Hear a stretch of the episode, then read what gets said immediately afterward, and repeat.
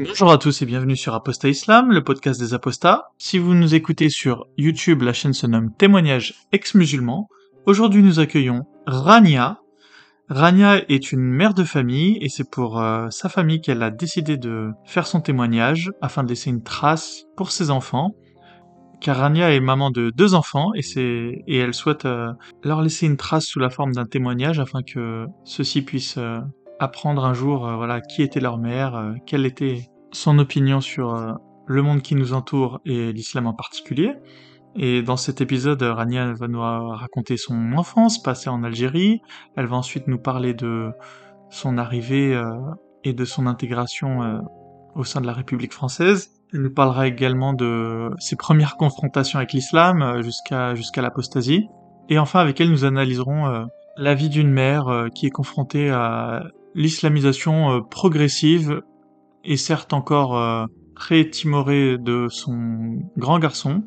Et euh, comment est-ce qu'elle fait pour pour gérer ce cet état de fait au sein de sa famille? Et vous verrez que Rania loin de de, de, se laisser gagner par la, la, panique Rania a réussi à mettre en place une méthode très bienveillante très à l'écoute envers son fils et je pense que pour tous les parents et tous les futurs parents, c'est très important que vous puissiez écouter cet épisode et que vous puissiez voir euh, comment est-ce que Rania s'y prend pour euh, petit à petit, brique par brique, faire tomber euh, l'édifice de croyance que commence à bâtir son fils. Et je pense donc que c'est un épisode qui va parler au plus grand nombre. Eh bien, quant à moi, il ne me reste plus qu'à vous souhaiter une bonne interview.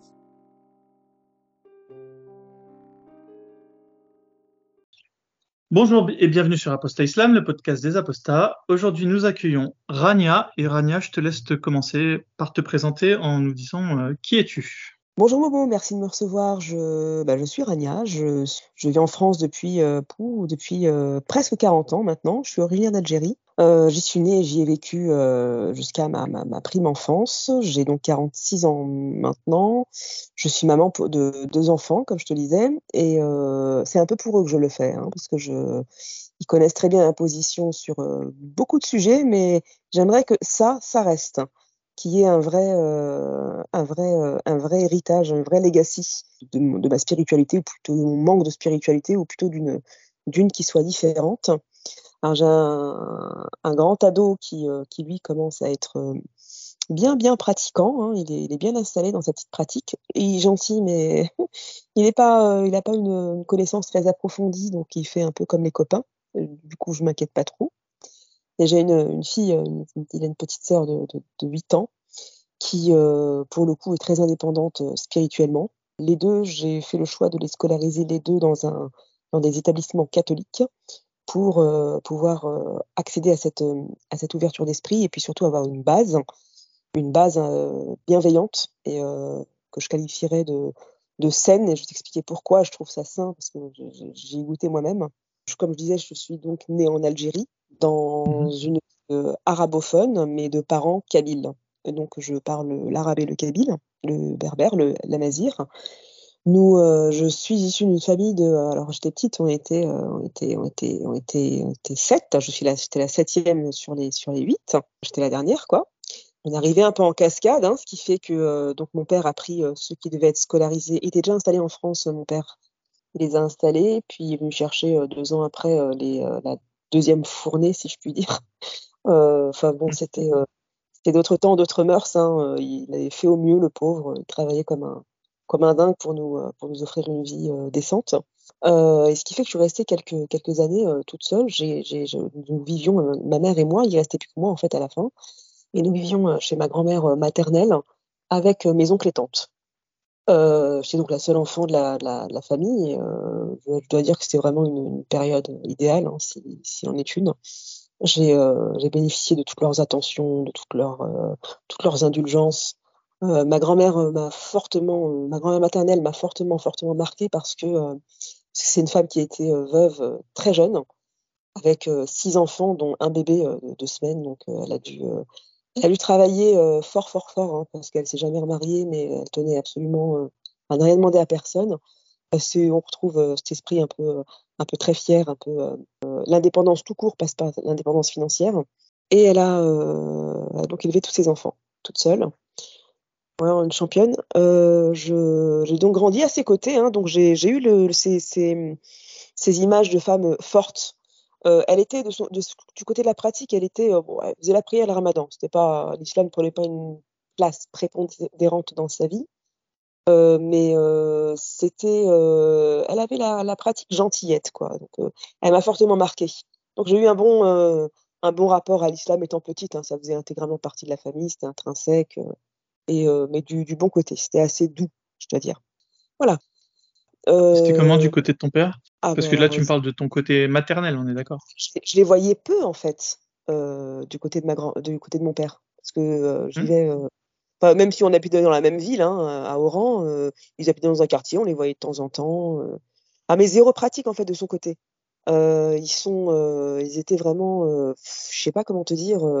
déjà, c'était pas la même époque, hein, les années 70-80.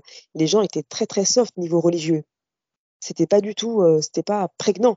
Et en plus, eux ne pratiquaient absolument pas. Je veux dire, sans être des, gros fêtards ou des, des, ou des gros buveurs ou des noceurs.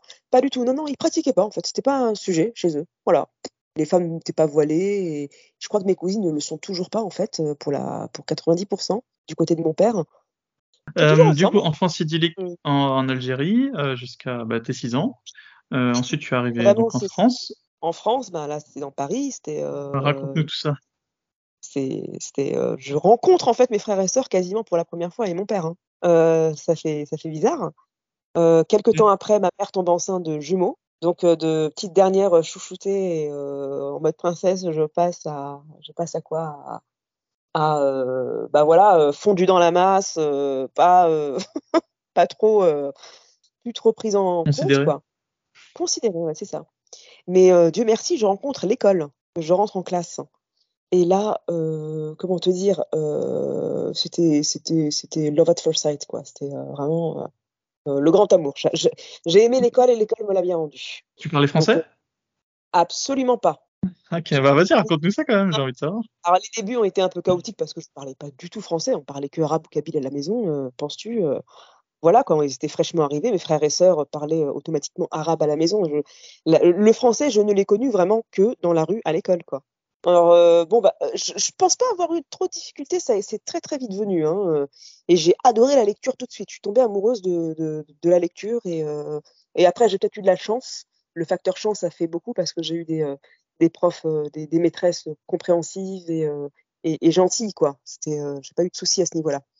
La composition de la classe, bah, c'était énormément de français. Euh, des petits Portugais, parce qu'on était dans un milieu euh, modeste, hein, donc euh, c'est des Français, des petits Portugais, des petits Italiens, des petits des Gitans, pas mal de Gitans, sédentarisés. eux, pour le coup, bah, c'est une sacrée population. Hein. J'en ai, de très bons souvenirs. Voilà, c'est ça que je veux dire. J'ai pas eu de problème à l'école. Les, les, les, les, Maghrébins qui y étaient concernant leur. bah, ils parlaient, c'était des gens comme moi, fraîchement arrivés, qui parlaient arabe très, très facilement et c'était euh, euh, plutôt sympa. J'avais euh, également, et pourtant au niveau pratique de l'islam, leur maman était à peine voilée, même pas. C'était vraiment un fichu qu'elle mettait sur, le, sur la tête. Ma mère ne l'était pas. Ma mère a commencé à se voiler à la retraite quand elle a commencé, quand après son, son, pèlerinage à la Mecque. Voilà. Eh ben, transition sur du coup sur l'islam. Alors, ta rencontre avec l'islam, comment s'est-elle faite? Dans, dans quelles conditions? voilà. Je devais avoir peut-être 8 ans, 9 ans, je me rappelle plus très bien, peut-être l'âge de ma fille, tu vois. Et là, euh, on, ma mère considère qu'il faut aller euh, au cours d'arabe. Euh, C'était les mercredis après-midi, euh, pour ceux qui savent, hein, de 14 à 16 heures, pour bien te, pour bien te, te fumer ton mercredi après-midi où tu devrais faire des activités. Le prof était un type euh, horrible, mais moi, je me suis dit, je vais, le dompter comme j'ai dompté toutes les autres maîtresses. Hein. Il va remarquer que, je travaille dur, que je suis une bonne élève et, euh, et je pose souvent des questions. Et j'avais cette tendance à toujours lever la main et poser des questions. Il détestait ça. Il, en avait mais une sainte horreur et euh, plusieurs fois il me disait mais euh, et puis il frappait les autres élèves avec une baguette quand ils n'avaient pas bien récité et puis euh, bon moi je n'étais pas concernée mais le gros point noir c'était que je posais des questions et, et ça, ça, le saoulait sur la partie parce qu'on dit cours d'arabe mais il y a une demi-heure de cours d'arabe où tu apprends les, euh, les, euh, les, lettres et après c'est euh, une heure et demie de cours de religieux. Hein, et là, les sujets, c'est lui qui les, qui les choisit et, et il explique et tu apprends par cœur et puis de temps en temps il te raconte une histoire genre la caverne genre genre Adam et Ève genre genre Younous enfin des trucs complètement invraisemblables et bon je trouvais ça sympa mais moi le truc il faut faire le parallèle c'est que le mardi soir j'avais réussi mais j'étais invitée avec par des, copines catholiques hein, qui l'école proposait une petite salle place des cours de, catéchisme c'était la marraine d'une amie à moi qui, assistait, elle me dit, mais tu vas voir, c'est cool, on raconte des trucs et tout, c'est religieux, euh... elle me dit, mais t'es pas obligé de prier et tout. Euh. Et la, la, bienveillance de la population euh, française, franchement, euh, à ce niveau-là, était, était assez remarquable. J'ai jamais eu de problème, en tout cas, me concernant. J'entends pas toujours le même son de cloche, mais moi, j'ai toujours été très bien, très bien accueillie dans, la, dans les familles de mes amis. ça s'est toujours plutôt bien passé. Donc, je, je, participe à ce, à ce cours, donc j'en parle à ma mère et elle croit comprendre que c'est un club de lecture. Je bon, ouais, je vais pas la contredire. Hein. Ouais, c'est un club de lecture, vas-y, c'est bon. Je pense pas qu'elle aurait eu grand-chose à, y redire, mais euh, bon, néanmoins, euh, c'est comme ça que c'est passé. Donc, c'était les mardis soirs, donc la veille du cours coranique. Donc, tu vois, deux salles, deux ambiances. Hein. Alors, euh, le cours de catéchisme, c'est doux, c'est enveloppant, c'est bienveillant, c'est des histoires, c'est est-ce que vous avez des questions N'hésitez pas, je suis là pour vous répondre. Tu vois, je me rappelle de la dame, elle s'appelait Bernadette et elle était euh, extraordinaire et euh, elle donnait envie hein, de, s'y intéresser, vraiment beaucoup. Hein. Et le lendemain, badaboum, catastrophe, euh, on tombe sur l'autre euh, horrible père fouettard là qui est là que pour que pour te donner des coups de baguette et, et, te faire savoir à quel point tu es nul. Et je crois qu'un jour, je sais plus, je crois que c'était sur sur Abraham et le, sacrifice d'Abraham parce qu'on approchait de l'Aïd el-Kibir. Donc voilà, il voulait nous l'expliquer et tout. Et là, mais j'étais pas bien. Je dis, mais comment un père égorge son fils Je veux dire, c'est épouvantable, c'est cauchemardesque. Et là, je lève la main et je dis, mais pourquoi Dieu il a demandé ça à un homme Et si jamais il avait réagi plus vite que l'ange lui avait arrêté la main? Voilà, j'étais une enfant, je posais des questions. Et là, il a pété un plomb, en fait. C'était la... too much. C'était la question de trop. Il a pris son pot de crayon, il l'a balancé, il m'a foutu dehors, mais mais comme une malpropre, alors que je pensais être dans mon bon droit, puisque la veille, on te dit n'hésitez pas euh, à poser des questions, je suis là pour vous répondre et pour vous, euh, pour vous guider. Euh. et là, le lendemain, c'était ferme ta bouche, baisse la tête et, et apprends par cœur et ferme-la. Voilà, c'était tout. C'est incroyable d'être déstabilisé par une enfant de 8 ans quand même. Pour moi, c'était un gars qui avait besoin d'un visa pour travailler, on lui avait filé ça et tiens, euh, ton truc, euh, mmh. ton travail d'intérêt général, euh, c'est d'aller donner des cours coraniques. Mais pensaient que c'était peut-être les mêmes enfants et les mêmes parents qu'il y avait en Algérie, quoi. Il pas de souci, quoi. Ouais. En étanchait pas ma soif à ce niveau-là, ben, j'insistais, en fait. Seuil de tolérance zéro. Du coup, là, il me, met dehors et avec prière ne plus jamais. Moi, je le comprends comme ça, hein, ne, reviens plus. Puis je, ne suis plus revenu. De toute façon, je l'ai plus jamais remis. Et j'étais mais en larmes dehors, me dire mais putain, mais comment je vais gérer ça Bon, de toute façon, je l'ai pas dit à ma mère. J'ai passé tous les mercredis de l'année, euh, c'était mois d'avril, franchement, jusqu'au mois de juin à la bibliothèque.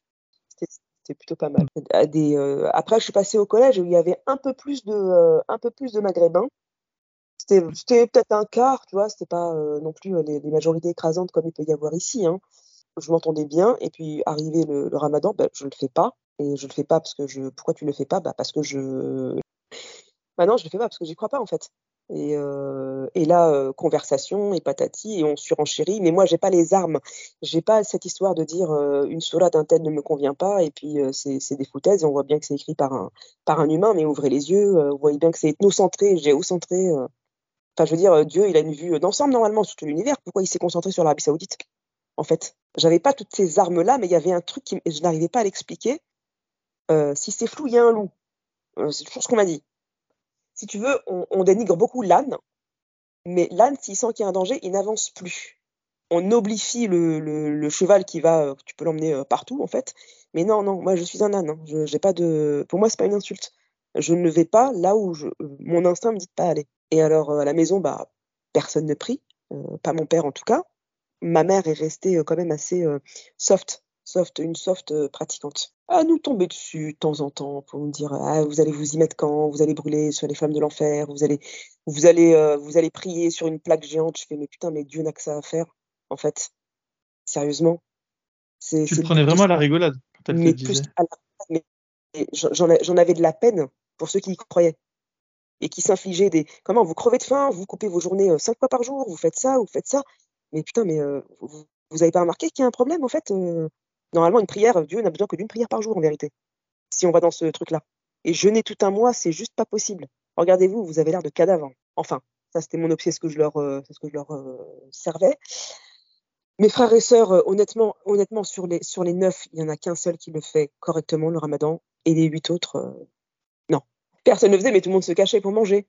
Mais mon père mangeait au vu au sud de tout le monde. Il en avait rien à foutre. Hein. Il se servait en plein milieu de la journée. Il avait faim, il se servait. Et puis, point barre, il allait se coucher. Hein. Et puis, il fallait rien lui dire, hein, de toute façon. Et ma mère, bon, bah, elle le faisait, et, euh, elle nous voyait, nous, euh, bah, qui triche. Elle voyait pas qu'on trichait, bien sûr. Elle, elle, a l'intime conviction jusqu'à aujourd'hui. Bah, mes frères et sœurs lui mentent en disant oui, bien sûr, on fait la prière, oui, bien sûr, on fait le ramadan. Moi, je suis la seule dans sa, à sa connaissance qui ne le fasse pas et qui refuse de s'y plier. Elle m'aime pas moins que les autres, mais elle a juste une peine infinie pour moi. Et je suis sûre que je dois prendre une place de dingue dans toutes ces prières pour que je, je, rentre dans le droit chemin, quoi. Elle me dit, mais il n'est pas trop tard, tu peux t'y mettre. Je dis, bah, trop tard ou pas trop tard. Si je sais que je meurs euh, vendredi à midi, bah, je te jure, je ne fais pas une seule prière jusqu'à vendredi midi. Hein. Je fais d'autres choses, mais pas ça. Hein. Et voilà, bah, je ne veux pas lui faire plus de peine que ça, parce qu'elle prend de l'âge et compagnie. Euh, euh, toujours étant que bah, je suis la seule à assumer, les autres ne l'assument pas, ils s'en foutent. il n'y en a qu'un seul qui la pratique et, qui, fait le ramadan et qui, pratique gentiment. Pas, c'est pas, c'est pas un ayatollah non plus. Hein. Ça n'a jamais créé de conflit euh, ouvert entre eux? Avec ma mère? J'ai de conflit, mais euh, là-dessus, euh, ah non, non, elle, savait très bien que c'était pas la peine. Bah, je veux dire, quand tu te maries avec un gars et qu'au bout de 30 ans, il pratique toujours pas, tu abandonnes ou pas? C'est une question. ça, je sais pas. Honnêtement, du premier jour, il n'a jamais rien fait, hein, religieusement parlant. Ah, mais tu sais très bien que les musulmans, plus ils se mettent dans la religion, et plus ils commencent à tenter de contrôler leur entourage. Tu vois. Tu, tu m'as parlé d'une évolution quand même chez ta mère, dans son islamité dans son, islamité euh, récemment, euh, depuis qu'elle a pris de l'âge. Alors à 60 ans, bah, quand elle a été euh, retraitée, elle, a, elle est partie à la Mecque avec mon père, parce que lui, s'il était mis, il a commencé à, il a, il a, fait connaissance avec le ramadan et la prière à sa retraite. Tu sais, c'est comme les gens qui révisent la, veille des conseils de classe. c'est un peu ça, quoi. Donc il a dit, ouais, je me fais vieux, bon, je ne bosse plus, je peux peut-être le faire, quoi. Bon, bah, il l'a fait mais on voyait bien qu'il n'y prenait aucun plaisir. Hein. C'était pas, il est parti à la Mecque parce qu'il fallait partir à la Mecque et, faire bien socialement. Euh, maintenant, tu es un Shibani, euh, faut, te prendre en charge. Euh, tu n'as plus l'excuse de tu, tu, bosses comme, comme un acharné. donc, il l'a fait. Ma mère est partie avec lui. Elle est revenue voilée. là, pour le coup, elle a porté le voile convenablement. Ensuite, euh, ma mère, ça s'est durci, durci, durci ces dix dernières années. Elle a, eu, elle a subi l'influence, euh, moi, je, je trouve, hein, d'une de ses sœurs qui, qui, fait office, mais de d'imam euh, la petite semaine, euh, qui n'y connaît rien, mais qui est là en mode en mode euh, apocalyptique, quoi, un prophète de l'apocalypse. Voilà, c'est comme ça que. Et elle l'appelle en disant Oui, j'ai écouté un prêche de tel imam, il a dit ça et ça et ça et ça. Et ma mère nous appelle pour nous saouler et euh, pour nous dire Mais il faut prier, il faut faire ça, il faut faire ça. Et elle, elle te fait mais les douze prières par jour, les surérogatoires, et les jeudis blancs, et les lundis blancs, et les ceci, et les cela. Alors, depuis deux ans à peu près, elle ne peut plus jeûner pour des euh, questions de santé, quoi, d'hypertension, des médocs à prendre. Et euh, bon, bah, elle peut plus jeûner, mais elle continue ses prières euh, hardcore. Mon père, lui, euh, il, il, a dit J'ai mal au dos, foutez-moi la paix, je l'ai fait assis ou allongé, je n'ai rien à foutre. Donc, est-ce qu'il les fait vraiment? Franchement, je sais pas. On le voit, il a la tête baissée, il a un chapelet dans une main. qui sait ce qu'il fait, quoi? Qui sait à quoi il pense Tu vois? Mmh. C'est plus comme des moments de méditation. Et c'est très bien si ça lui apporte de la paix intérieure. C'est pas, moi, ça me va. Hein. Je veux dire, tout va bien. Hein. c'est pas moi qui vais le juger. Mais bon, il berne de ma T'as lancé plus loin les. T'as approfondi tes connaissances en islam entre temps ou, pas? Oui, oui, oui. alors, il y a eu trois gros, euh, trois, à trois reprises. L'adolescence, j'ai voulu m'y intéresser parce que c'est pas, c'est pas pour la pratique, c'était pour avoir des munitions. Mmh. Non, mais réellement, hein, je, vais être très. Euh... Ah, c'est top. J'étais motivé. Euh, bah, j'en avais marre qu'on me pose des questions, mais il me fallait des munitions. Il fallait que je puisse euh, plaidoyer en ma, en ma, cause et euh, peut-être en ramener un ou deux avec moi. quoi. Oh. Explique-nous comment tu as fait, parce qu'à l'époque, il n'y avait pas Internet. Hein. Tu as fait comment? Il y, avait, bah, il y avait le Coran, il y avait, y avait très très peu de livres. Et le peu de livres que tu avais, c'était dans une librairie islamique. Et franchement, mais tu n'avais rien. Mais tu rien de rien. comment être une bonne épouse musulmane? Oh, Super, ça, ça, ça, va bien m'aider, tiens. Comment, enfin, je veux dire, comment élever ses enfants dans l'islam? Ah, très bien Enfin, je veux dire, c'est pas ce que je demande. Euh, je veux du concret, du vas-y, nourris ma calache. c'est ça que je voulais. Et ben, en fait, il n'y avait rien. Je me suis basée donc, sur le Coran. C'était chiant à lire. Et tu tombes sur quelques versets un peu clairs qui te disent, euh, te disent ben, euh, l'homme euh, et la femme est intrinsèquement inférieure à l'homme et en spiritualité et physiquement et je me rappelle plus quoi. Il y avait ces histoires d'héritage. Donc j'avais, tu vois, deux trois, deux trois osselets quoi à jeter sur la table et bah ça faisait pas mouche. Ça faisait pas mouche. Tu te rendais compte que bah, en soi c'est extrêmement injuste. Pourquoi les gens ne l'entendent pas? Pourquoi les filles de, mon âge ne l'entendent pas? Oui, mais c'est comme ça. Euh, il a dit c'est comme ça. Euh, je fais, et c'est tout. Euh, tu te poses pas plus de questions que ça. Bah, j'ai laissé tomber. Un peu plus tard, euh, au moment du, confinement, où là j'ai pu trouver vraiment ce qu'il me fallait, un peu de temps dessus. J'ai du temps pour la lecture. Je me dis tiens pourquoi pas ça? Et puis j'ai commencé à regarder. Et puis j'ai capté qu'il y avait le FIR.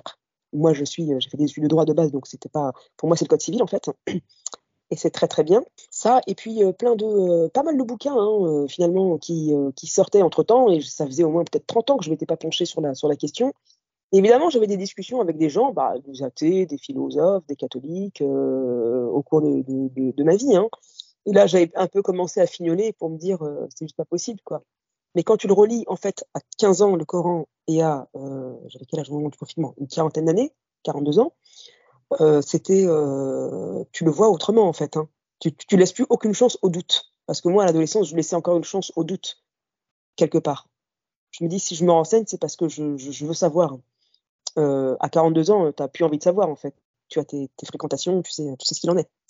Là, euh, et à côté de ça, il y a eu évidemment, tu sais, toute cette. Euh, bah, les, pour commencer chronologiquement, les gamines voilées en 89, ça, ça a fait beaucoup de mal à ma communauté. Beaucoup de mal. Mhm. Même si j'étais plus trop, plus du tout dans l'islam, moi, j'aime ma culture.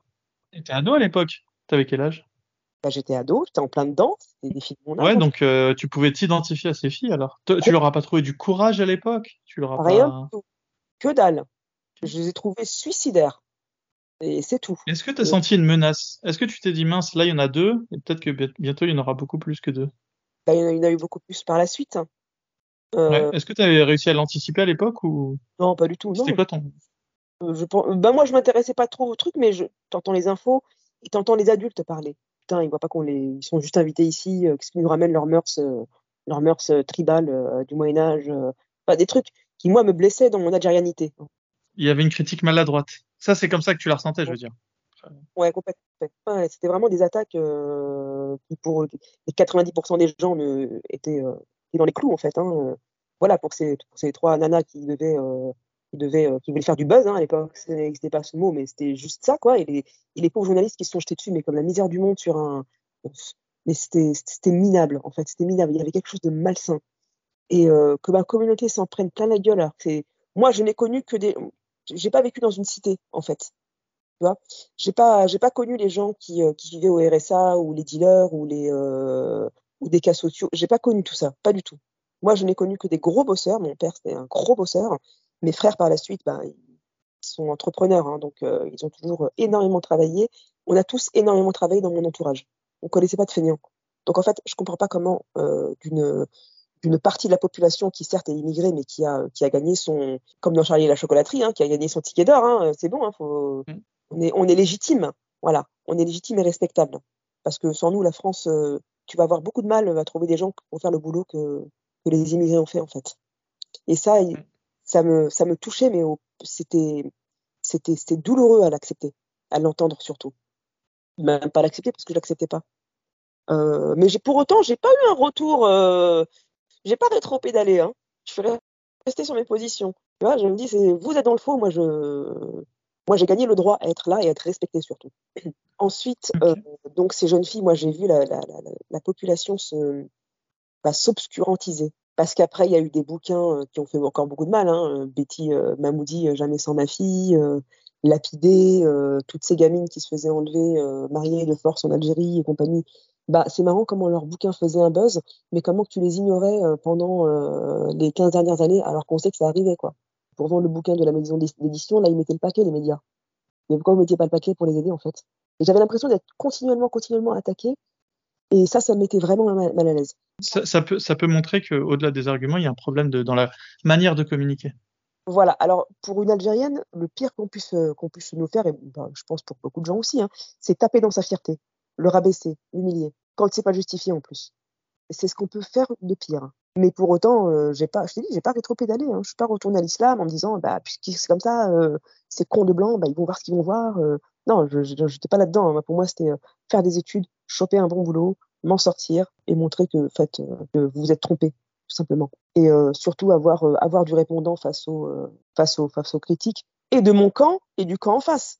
Parce que faut pas oublier, hein, j'accepte pas ce que ce que mes congénères musulmans me sortent pour pour critiquer ma non pratique et ma quasi mon quasi athéisme, mais j'accepte pas non plus en face que les ce que les ce que les Français disaient sur les gens de ma de ma de ma communauté. C'était en fait si tu veux c'était un combat permanent. On a l'impression qu'il fallait que je me fight tout le temps.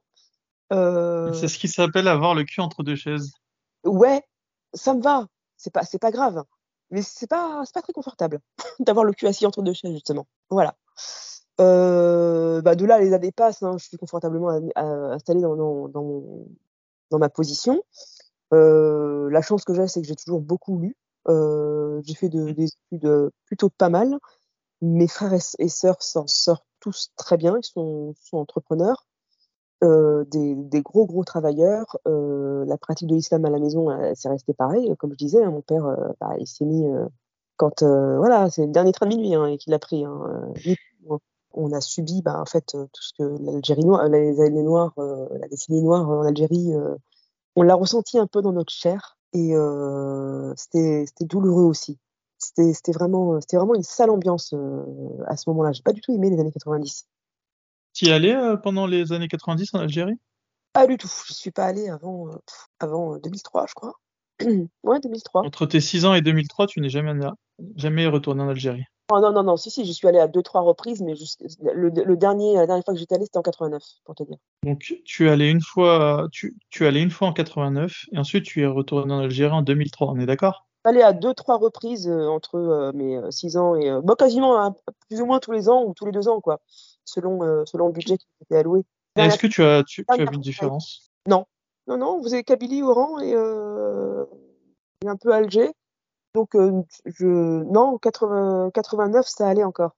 Non, non, c'est vraiment les années après, hein, jusqu'à 92, 93, où c'était chaud, chaud, chaud, et c'était impossible d'y retourner. Ouais. Enfin, c'est. Du coup, en 2003, tu l'as retrouvé après les, les attentats du 11 septembre, alors. Oui. L'ambiance, elle avait dû, elle avait dû changer en Algérie. Euh, changer en. Ils sont ouverts sur le monde, en fait. Euh, je sais pas comment dire. De, de, par exemple, une fille qui se baladait euh, toute seule dans la rue, euh, bah, elle se faisait poursuivre. voilà, elle se faisait draguer, mais lourdement. Et en 2003 jusqu'à jusqu'à 2005, en vérité, ils sont, ils sont restés. Je sais pas ce qui s'est passé, mais c'est peut-être, c'est peut-être, ils ont changé les paradigmes. Hein, les, c'est une nouvelle génération qui est venue après et ils étaient moins, ils étaient moins sur les dents. Et puis il y a eu, il y a eu aussi l'avènement d'Internet et des, il n'y avait pas encore les réseaux sociaux à cette époque-là, mais euh, Internet, déjà, ça a bien ouvert les gens sur le monde. Tu sais, tu avais les, les, messageries, etc. Euh, ça a beaucoup aidé la, la, la jeune bien. en bien à s'ouvrir sur le monde. Voilà. Ensuite, pour ce que j'en étais, euh, pour ce qui était de mon, euh, de mes amis et des gens que je fréquentais, bah, j'avais un peu de tout. Euh, déjà, il y a une bonne mixité, hein, filles, garçons. Je ne suis pas juste avec des filles toute pratique euh, religieuse donc confondue, toute origine confondue, toute. J'ai pas, j'ai jamais eu de, jamais eu de problème à, à fréquenter des, des non musulmans ou des non maghrébins. Euh... Est-ce que tu as, as, encore poussé tes recherches du coup? Tu as, retrouvé d'autres choses? Euh, Tu m'as dit que tu avais repris des recherches pendant le Covid. Donc ça c'est très récent, on est d'accord, ça fait que trois ans. ouais. Et est-ce que tu te rappelles de ton état d'esprit avant tes recherches et après tes recherches? Est-ce que tu as ton opinion sur le dogme islamique euh, a été chamboulé ou pas, pas particulièrement? Alors, euh, l'islam, on l'a toujours vendu, et même les médias hein, s'y sont mis, et les profs, et, les, euh, on te dit toujours c'est une religion de paix, et, de, euh, c'est pas vrai ce qui se passe, Daesh et compagnie, les attentats, Charlie Hebdo, etc. C'est pas ça. Et moi, j'essaie de soutenir ça ou de, de, de, peut-être me dire ça, tout en sachant dans mon fort intérieur que, de toute façon, je m'en fous, je suis pas concerné en vérité pas, c'est pas ma tasse de thé, je, je m'en tape. Je vois juste qu'il y a des drames euh, humains et euh, ça, c'est insupportable. Euh, donc, on te le vend souvent comme une religion de paix, t'as pas le droit de tuer, etc., etc. Bah, quand tu lis le Coran, en fait, quand tu le découpes, tu as la partie où Mahomet est à la Mecque, la partie mécoise, qui en somme est pas mal. Hein. moi, j'adhère hein, complètement. Et tu as ensuite celle où il fait le légir et qui, à Médine, ben, on a l'impression que c'est son jumeau maléfique qui est venu. Alors j'ai sauté beaucoup de, beaucoup de paragraphes parce que c'était c'est chiant à lire. En vérité, il n'y a pas du tout de plaisir à lire. C'est souvent répétitif. Tu as tout le temps, mais je pense que. Alors moi, j'avais pris euh, bah, mes trois stabilos boss. C'est ce que je fais depuis 20 ans. Euh, le vert quand c'est OK, le jaune quand il y a une question et le orange quand, quand ça va pas. Et eh ben, je t'assure que selon euh, ce, que je, ce, que, ce que je pense, effectivement, la période médinoise est épouvantable. Ça n'est que, du, que de la violence, que du, que le refus d'accepter de, de, l'autre, de l'intolérance au maximum, de la cruauté, de l'injustice. C'est euh, Dieu qui, euh, qui te dit, euh, mais, mais enfin, mais Abu Lahab, c'est quoi ce truc? Ça, ça me vient à l'esprit, je ne sais pas pourquoi. Je suis restée bloquée là-dessus. en fait, c'est quelque chose de, que j'arrive pas à avaler. Comment Dieu, ça, tu t'adresses à Abu Lahab. C'est un pauvre gars. Pourquoi on gâche de l'encre là-dessus?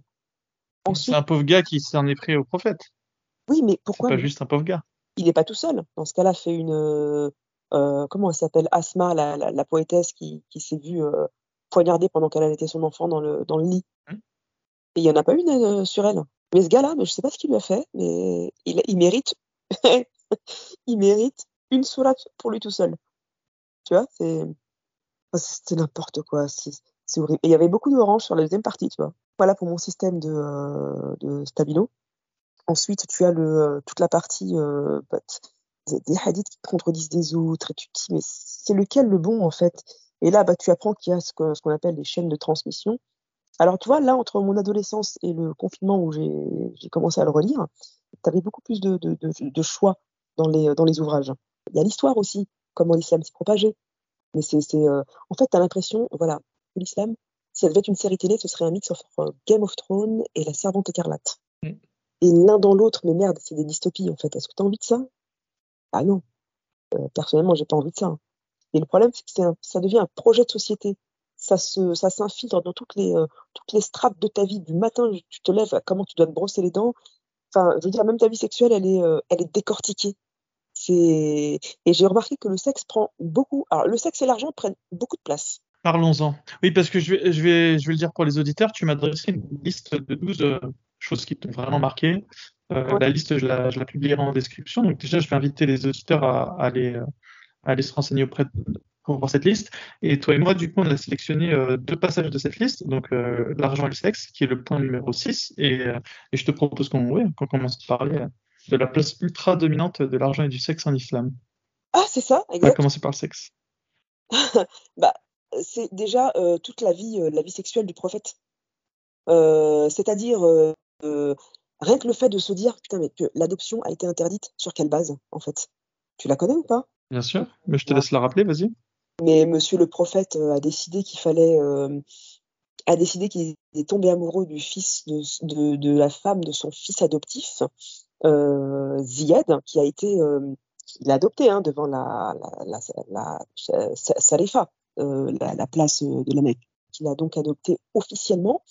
Ce, garçon avait une épouse, Zeynep, euh, dont le, prophète est tombé follement amoureux parce que c'est les dix femmes qu'il avait auparavant, parce que lui se contentait pas de quatre, hein, les dix femmes qu'il avait auparavant ne lui suffisaient plus, donc il tombe amoureux d'elle. Badaboum, il fait, il, il, se, couche, il se réveille, il a un, une sourate sur mesure pour, pour sa petite envie du jour. Donc, il décrète que l'adoption, euh, en fait, euh, non, euh, faut que ça se, il faut que ça se, ça s'arrête parce que sinon, les enfants ne connaissent pas, ne connaissent pas leur, leur arbre généalogique. Enfin, ils prennent pas le, nom de leur père. Et ça, as vu, c'est, bah, c'est problématique. d'accord? Donc on interdit l'adoption. À la place, on bricole une espèce de tutorat à la con. Ni tu hérites, ni tu prends mon nom, mais et au passage, il fait, je sais sais pas par quel par quelle manigance euh, il arrive à ce que Zied divorce de Zineb. Et euh, badaboum, crac, je vous le donne en mille, Zineb devient la dixième épouse ou la onzième, je sais pas, du, prophète. Mais enfin, c'était la femme de ton fils. Et pour venir à, tes, à bout de, ta petite envie du jour, de ta pulsion, tu as éradiqué un système qui est l'adoption en soi, hein, qui est ce qu'il y a de plus, ce que, l'humain peut faire de plus généreux envers un autre. moi, j'ai une amie qui, n'a pas pu avoir d'enfant. Idem, c'est compliqué. Hein. Elle, a, dû faire, faire des démarches, mais pas adoption. kafala, vraiment un tutorat. C'est une adoption bâtarde en fait. Voilà, tu es, euh, un invité de seconde zone dans ma maison. Je suis pas ta mère, on n'est pas ton père, mais, voilà. Ben, c'est comme ça, le prophète, euh, il a eu un coup de foudre un jour. Ça, euh, en fait, c'est, ça va pas. Les, les esclaves sexuels, ils en parlent en long, en large et en travers.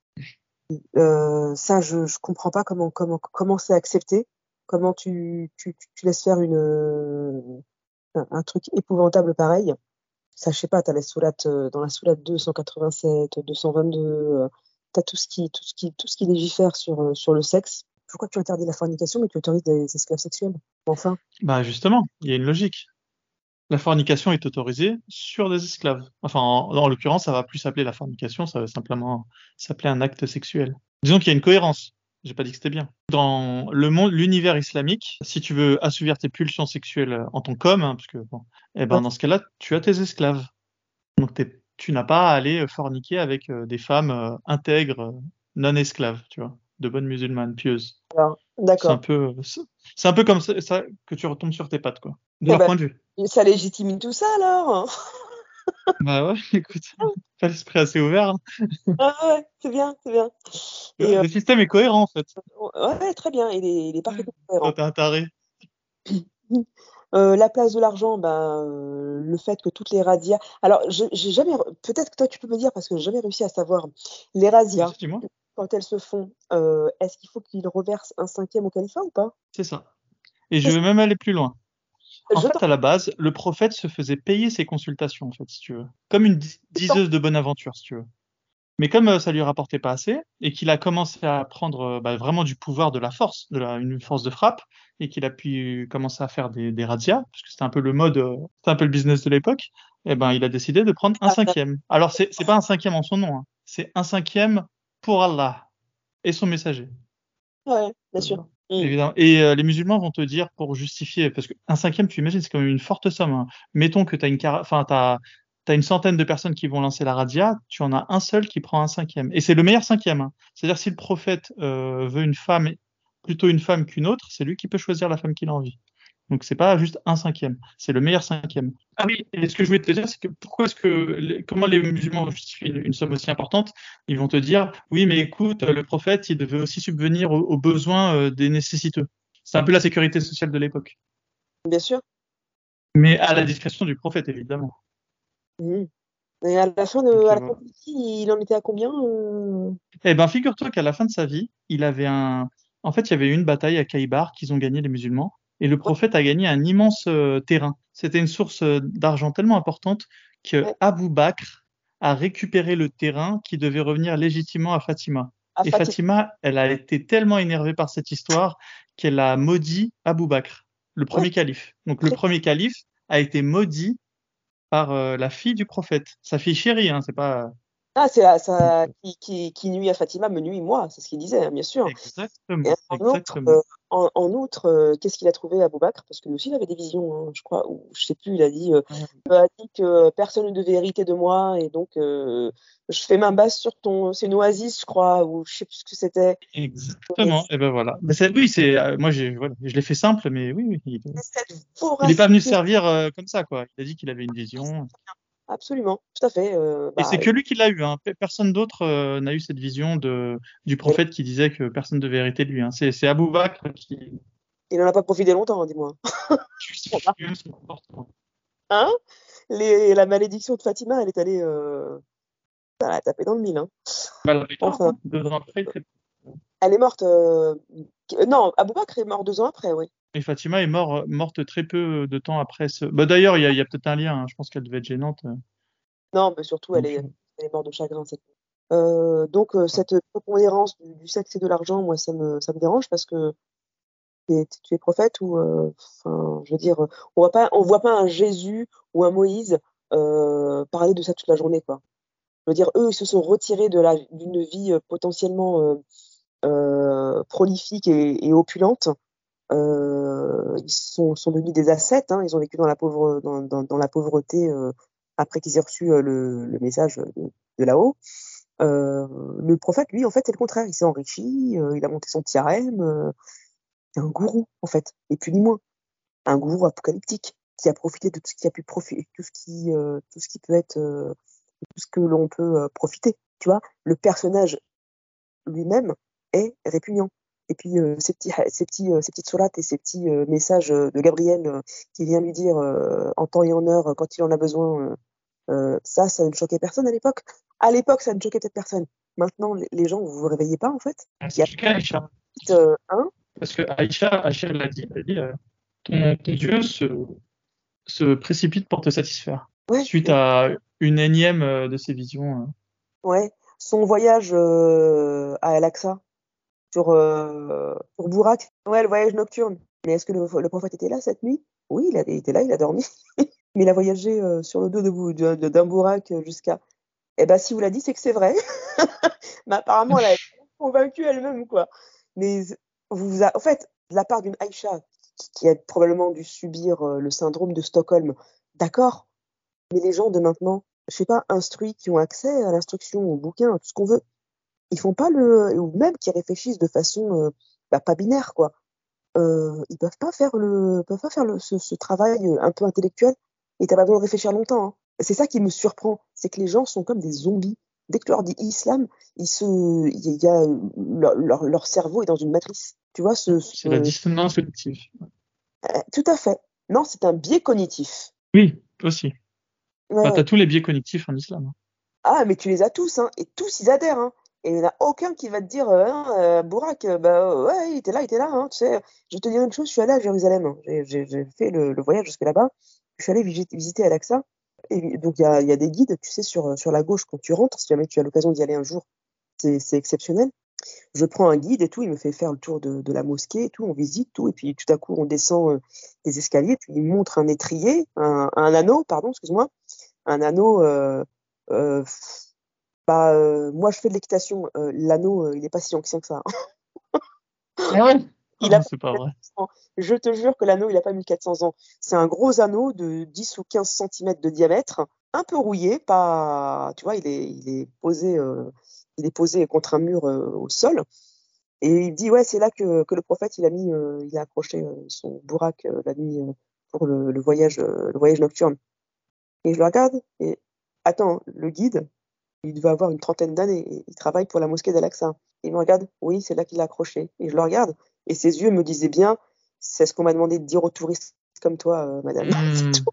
Mmh. mais ça se fait qu'il n'y croyait pas, purée. Mais je l'ai pris en photo, le truc. Mais putain, mais pour qu'un gars qui travaille à Al-Aqsa te dise que te, te, te, regarde et te fasse bien comprendre que euh, moi, j'adhère pas, c'est que, je sais pas, vous en Europe ou en Amérique du Nord, vous pouvez pas vous réveiller un peu. Hein. Voilà c'est moi c'est ça qui me dérange, c'est le fait que que les gens se, forcent à croire ou ont peur parce que ça se tient sur la peur. Hein, écrit euh, l'enfer, ils sont juste dans une espèce de euh, mais il n'y a pas de service après vente. Personne n'est revenu pour nous dire euh, comment ça s'est passé. Arrêtez. Jamais eu peur de l'enfer? Jamais, jamais. Peut-être cinq minutes. Cinq minutes et je vais te dire quand? C'était euh, un, un, un, ramadan, la 27e jour. Le, tu sais, le, la nuit du 27e jour. Oui, alors regarde, si elle va s'ouvrir, là, il va y avoir ceci et cela. Et, et là, je regarde, je fais, ah ouais, putain, mais si l'enfer existe vraiment, en fait, je suis très mal barrée. Puis après, je me suis vite reprise en me disant, non, mais euh, quand tu lis le paradis, si tu te dis, c'est ça l'enfer, ben, je préfère l'enfer quelque part. Parce que le paradis, pour moi, c'est l'enfer tel qu'il est décrit. Vraiment. Tu manges, tu dors toute la journée. Et je suis désolée, mais euh, à quel moment, euh, à quel moment, moi, en tant que femme, je me reconnais là-dedans? Mais ça se voit que c'est, ça a été écrit par un humain géocentré, ethnocentré et très porté sur la chose. Comme tout à l'heure, hein, je veux dire, euh, les tuniques de soie verte avec des bracelets en or. Mais pourquoi l'or jaune est interdit aux hommes sur Terre? Pourquoi la soie qui est interdite à l'homme sur Terre, pourquoi c'est admis là-haut? Je comprends pas. Le vin, pourquoi faire? Il n'y a rien qui tient. Il y a rien qui tient. C'est complètement, c'est surréaliste. Voilà. Tu vois, c'est pas, c'est même, même dans l'au-delà, c'est ridicule. On te dit pas, bah, vous aurez, si jamais vous allez au paradis, vous aurez l'occasion de revenir euh, un peu sur terre pour, pour aider votre descendance à, à être des gens meilleurs ou de les aider dans des situations bien particulières, comme un esprit, comme un guide, pour, pour veiller sur eux. Tu vois, il n'y a rien de tout ça. C'est toujours en dessous de la ceinture et l'estomac. Ça va pas plus haut. Vraiment. Ça, ça me dérange. Il n'y a rien de putain, mais ça n'apporte rien. Voilà, tu vas manger, derrière et forniquer. Ok, bon, moi, je pense que ta vision de l'islam, on l'a, on l'a bien, on l'a bien saisi. Maintenant, je voudrais qu'on parle de ta vision du monde maintenant. Alors, ta vision du monde, euh, voilà, avec euh, toute la composante euh, islamique, est-ce que tu considères que il y a une, une, islamisation qui se fait à petits pas? Est-ce que tu, est-ce que tu considères que l'islam ça peut poser un problème? Est-ce que comment tu vis l'islam au quotidien? Voilà, tout ça. Fais-moi une réponse globale. Ah, moi, j'ai un fils qui est, comme je disais, qui, est, qui commence à être gentiment pratiquant il connaît ma vision dessus. En fait, je ne lui ai jamais caché. Euh, je veux dire, si ma mère la connaît, il n'y a aucune raison que de mon fils, en fait. Et lui, il a commencé à glisser dedans à partir du confinement, en fait, finalement. Parce qu'il était à la maison, il avait euh, 10 ans, euh, il a commencé le ramadan, et ça lui a plu, en fait, cette sensation de se contrôler, d'être, euh, tu vois, de... il priait pas encore. Et on a, en fait, on a toute une flopée de, de bah, j'ai beaucoup de neveux et nièces, forcément, euh, qui tous sont très pratiquants maintenant. Pas, voilés, pas barbus, euh, plutôt bien insérés dans la société, ils font des, des, super études, tout ce qu'on veut, mais euh, chez qui l'islam, ça prend beaucoup de, beaucoup de place. Alors lui, il s'est peut-être laissé influencer euh, dedans, et puis, puis il a trouvé son, son, son, compte, son, son, bien-être. Maintenant, quand il me dit ah, j'ai envie d'aller prier à la mosquée avec, je rejoins les cousins, etc., il ben, n'y a pas de problème, je t'accompagne, je t'emmène je veux que tu puisses le pratiquer de façon la plus confortable possible. Euh, je pense qu'un jour, tu auras, euh, si tu euh, si es vraiment mon fils, euh, tu, tu, réfléchiras comme moi un jour, parce que lui non plus, attention, il n'aime pas l'injustice. Hein. À chaque fois qu'il me pose une question, que ce soit sur l'héritage, l'esclavage, tous ces petits points, tu sais, la TikTok, parce que TikTok, c'est une il y a des perles là-dedans, hein, et il faut pas oublier que nos ados, ils vont beaucoup. En fait, ils regardent plus les vidéos TikTok et YouTube qu'ils ne prennent de bouquins. Donc forcément, ils ont une vue biaisée. Et donc, quand un imam euh, un peu hype leur dit euh, Mais écoutez, euh, mais écoutez mes amis musulmans, faire un crédit, c'est haram, la musique, c'est haram, ça, c'est haram, tu sais, ça va, ça va pas les aider. Moi, à mon sens, ils sont des ados. Il faut pas leur tomber dessus en disant que c'est complètement con, etc., etc. On vient de poser une question, réponds calmement. Voilà ce qu'il en est. J'ai des bouquins là sur la bibliothèque qui en traitent, tu verras, c'est stabilité en orange. tu ne vas pas te tromper. Euh, maman, dès qu'elle a stabilité en orange, c'est qu'il y a un problème. Tu, tu y as accès. Ah, ta stratégie, j'ai l'impression que tu l'accompagnes euh, quelque part dans son, dans son délire pour le moment. Ah, il y a pas... Je sens pas la friction. Est-ce qu'il y a des moments où, où quand même tu essayes de. Parce que ton but, c'est quand même euh, de manière ultime qu'ils qu comprennent l'arnaque. La, c'est quoi un peu la. Est-ce que tu peux nous dire la stratégie que tu mets en place Je voudrais, euh, je voudrais aller prier. Je, vais, je t'accompagne, bien sûr. Je ne veux pas que tu prennes les transports ou autre je t'accompagne, je suis dans le coin, je prends un café, je reviens te récupérer et on va déjeuner dehors avec, tes cousins, avec tes copains, peu, importe. Ça s'est passé comment? Ouais, bah bien. Bah écoute, c'est super, problème. Très bien, on rentre et puis souvent il a une question, hein, euh, souvent il a une question, puis j'y réponds. Mais euh, moi, j'y réponds, je ne réponds pas en mode imam.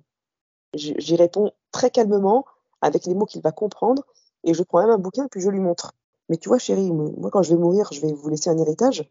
Par exemple, ta sœur, elle aura la moitié de toi. Et lui, il aime sa sœur c'est un grand frère protecteur. Et là, je vois bien qu'il y a un malaise dans ses yeux. Tu vois, ça commence en fait. Tu sais, quand on veut démonter un mur, on enlève la première brique qui est en bas. Je dis, bah, en fait, il me dit, mais comment ça? Je dis, bah, euh, je suis désolé, c'est une fille, euh, elle n'a pas les mêmes besoins que toi. Euh, c'est comme ça qu'a dit le Coran. Il faut faire comme ça. Tu auras deux fois plus que elle. C'est comme ça. Tu es un garçon, tu as cette chance-là. Il faut que, faut que tu en profites. Elle, ce n'est qu'une fille. On s'en fout. Et tu sais, quand tu commences comme ça, ça s'effrite petit à petit. Tu as également euh, l'esclavage. On écoutait l'autre jour la chanson et il dit Ouais, mais euh, il n'y a pas eu d'esclaves. Comment ça se fait qu'il y, ait très peu de noirs en fait euh, Il n'y en a pas tant que ça en fait dans les pays arabes.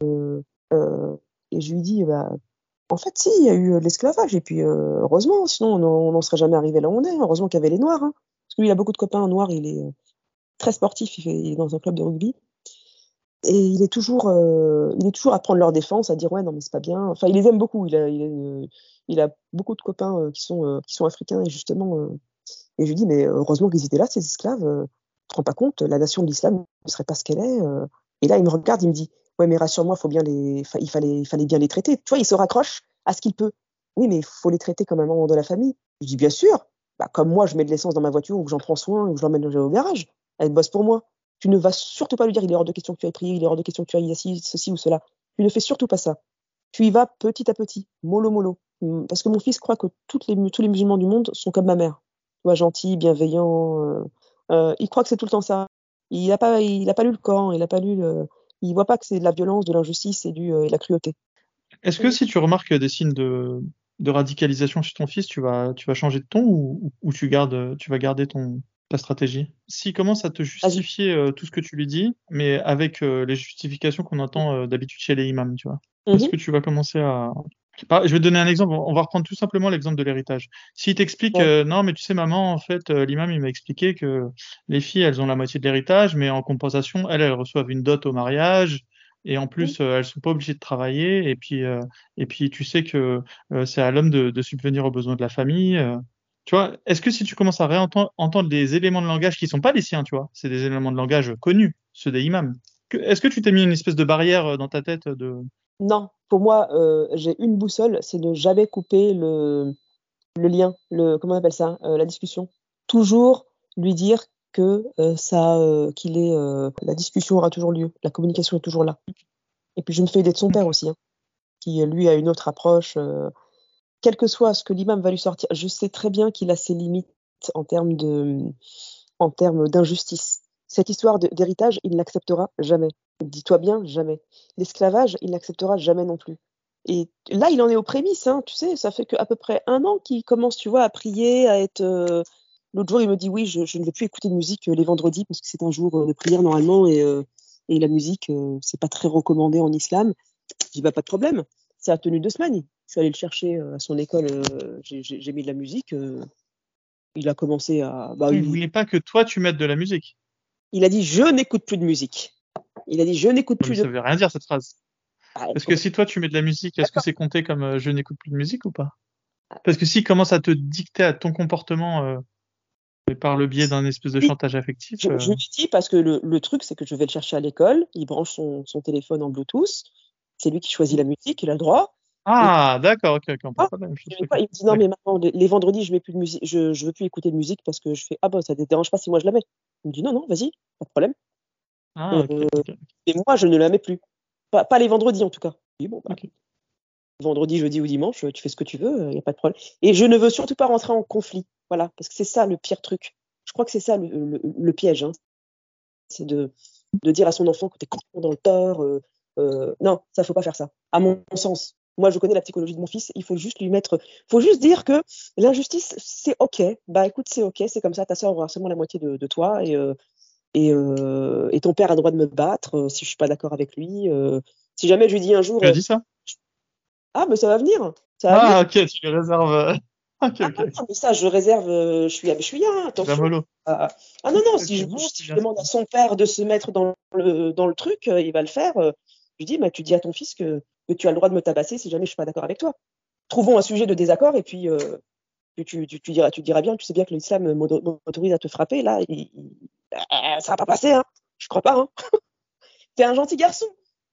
Comme beaucoup de jeunes de sa génération, c'est la méconnaissance. C'est parce qu'ils ne savent pas. Ils ne connaissent absolument rien. Ils n'ont jamais lu, euh, n'ont jamais lu un livre. Donc c'est pas, euh, je vois pas trop. En vérité, ce serait très facile, mais il faut pas rentrer en conflit. Il faut jamais couper la, la communication avec eux. Voilà, la porte de la maison est toujours ouverte. Et avec ton mari, du coup, ça, ça, se, ça se passe bien, parce que lui est musulman. On n'en a toujours pas parlé, mais même s'il est pas pratiquant, il y croit. Non, il, pas, il pratique le ramadan, mais pour, euh, pour d'autres raisons. Euh, voilà, c'est des bons souvenirs euh, en famille. mais du coup, il a quand même dit Ashadu la ilaha illallah wa ashadu Muhammad Rasulullah. On est d'accord. Il, je l'ai jamais entendu. Il se dit musulman en tout cas. Tu sais, pour, quand on s'est marié, donc ça remonte à 20 ans de ça, euh, on s'était mis d'accord, pas de dot. Il, a dit moi je rentre pas là-dedans. J'achète pas une épouse, je, je donne pas de dot. Pour l'histoire de l'imam, euh, tu sais comment ça se passe normalement. Hein. ils prennent le père, le mari et un témoin et ils vont se planquer dans une salle et faire le et faire leur micmac euh, sans, sans l'épouse ou sans personne. Nous on a dit non. L'imam se met au milieu de la salle devant tous les témoins, tous les invités réunis et, et on fera, et on fera le, le mariage religieux, religieux devant tout le monde. On n'a pas à se cacher. À... Faire une tractation commerciale chelou euh, à l'étage là-haut. Euh. comme si c'était une opération honteuse. On le fait devant tout le monde. Et on a trouvé un imam hein, qui l'a fait. Hein. Il a dit oui, moi je trouve pas mal. Donc, Mais ton mari, ça le, ça le dérange pas ta, ton approche vis-à-vis de ton fils? Non. Il préfère avoir un fils euh, apostat ou il préfère avoir un fils euh, musulman quand même? Ah, Il s'en fout, il n'a pas d'opinion. On, on, a, on a pas de, Les choses comme elles arrivent, ça lui, ça lui conviendra, tu penses? Euh, Voilà, si demain il me dit je suis homo, bah tu es homo. Si demain tu, tu es athée, bah t'es athée. Si t'es si si musulman pratiquant, bah t'es musulman pratiquant. On le prendra comme il faut, mais il faut pas que ça te, ça te porte préjudice à toi ou aux gens autour. D'accord. Ok. Voilà. Euh, on n'est pas du tout. Euh, on essaie d'être des bons parents, de leur donner euh, ce qu'il faut quand il faut, et, et voilà, la, clé c'est la communication. Hein. toujours être, toujours être, être là pour eux, quoi. Et mon fils, il voit bien sa sœur prier avec, en commençant par Je vous salue Marie. Pour elle, c'est comme ça qu'on prie en fait. Hein. Il dit mais c'est pas comme ça. Il rigole, il dit c'est pas comme ça qu'on prie. Hein. Tu sais, là tu, tu fais comme les catholiques. Elle dit alors que ça peut te foutre? Et puis après il rigole et puis là il passe à autre chose. Il, s'en fout mon fils. Il fait les choses pour ce qui, le concerne lui. Euh, mais ce qui l'entoure, c'est pas, euh, c'est pas dérangeant, c'est pas, euh, c'est pas quelqu'un qui va dire pourquoi tu es en mini-jupe, pourquoi tu es en décolleté, ou pourquoi tu portes pas le voile. C'est ça qu'on a parlé de ta famille, on a vu ta vision de l'islam, ta vision un peu du monde. quels sont tes projets à l'avenir Quels sont tes, tes objectifs familiaux et même professionnels et en général? Continuer comme je suis en fait.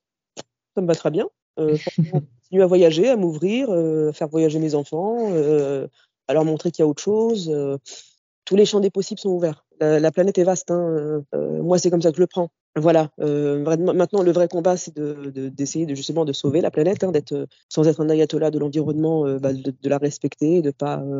c'est le seul héritage que vous ayez en fait. De vous arrêter de perdre du temps à, est-ce que je rentre du pied droit dans une salle ou est-ce que je mange de la main droite ou de la main gauche? Euh, laissez tomber tout ça c'est une perte de temps. Prier cinq fois par jour, euh, tu mets tout ça, euh, tu mets ça dans un, bocal, ce temps, et à la fin de la semaine, tu, tu fais du bénévolat. je trouve que c'est plus, salutaire. Moi, j'essaie vraiment de les tourner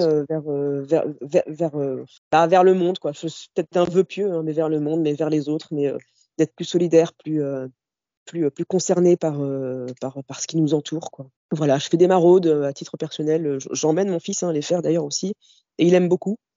Donc c'est c'est vraiment c'est une bonne personne. Hein. Je, ça j'en suis j'en suis intimement convaincu. il va pas accepter très très longtemps tout ce qui se profile.